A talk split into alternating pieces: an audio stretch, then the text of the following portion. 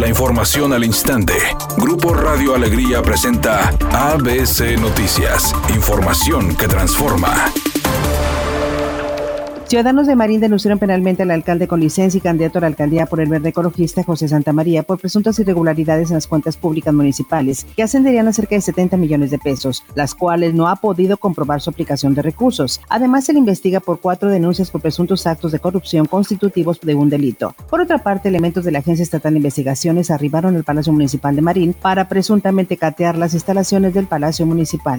El candidato a la alcaldía de Monterrey por Movimiento Ciudadano, Luis Donaldo Colosio, declaró que como parte de los proyectos de reactivación económica, creará un hub de aceleración para las micro, pequeñas y medianas empresas, destacando que es importante apoyar a los emprendedores y vincularlos a cadenas estratégicas de valor y lograr capacitar mano de obra calificada para impulsar el empleo y el florecimiento de nuevas industrias.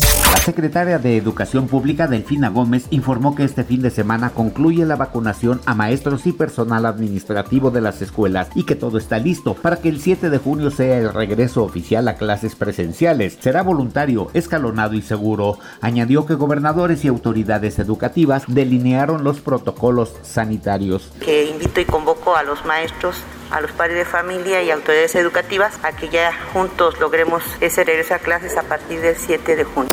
Editorial ABC con Eduardo Garza. Faltan nueve días para salir a votar y elegir a quien creamos será la mejor opción para administrar al Estado, los municipios y para promulgar leyes locales y federales. Ya sabemos las propuestas, ya escuchamos lo que prometen y a la mayoría ya los conocemos desde hace mucho tiempo. Hay pocas caras nuevas. En nueve días salgamos a las urnas, que no gane el abstencionismo, hagamos valer nuestro voto.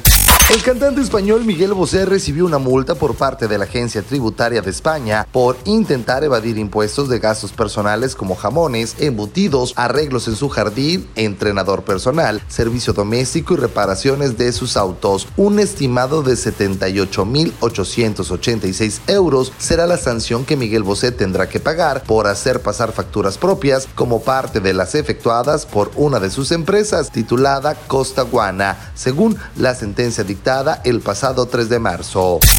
Se reporta tráfico moderado en la avenida Constitución, desde la calle Agrícola hasta la avenida Félix U. Gómez. La misma situación se presenta en la avenida Fundidora hasta la avenida Francisco y Madero, esto con motivo del módulo de vacunación instalado en el Parque Fundidora. También nos llega el reporte de carriles cerrados por obras en Calzada del Valle entre Río Grijalva y Río Tamazunchale, en el municipio de San Pedro. Atento a las siguientes recomendaciones, maneje con precaución y evite utilizar el teléfono celular al volante.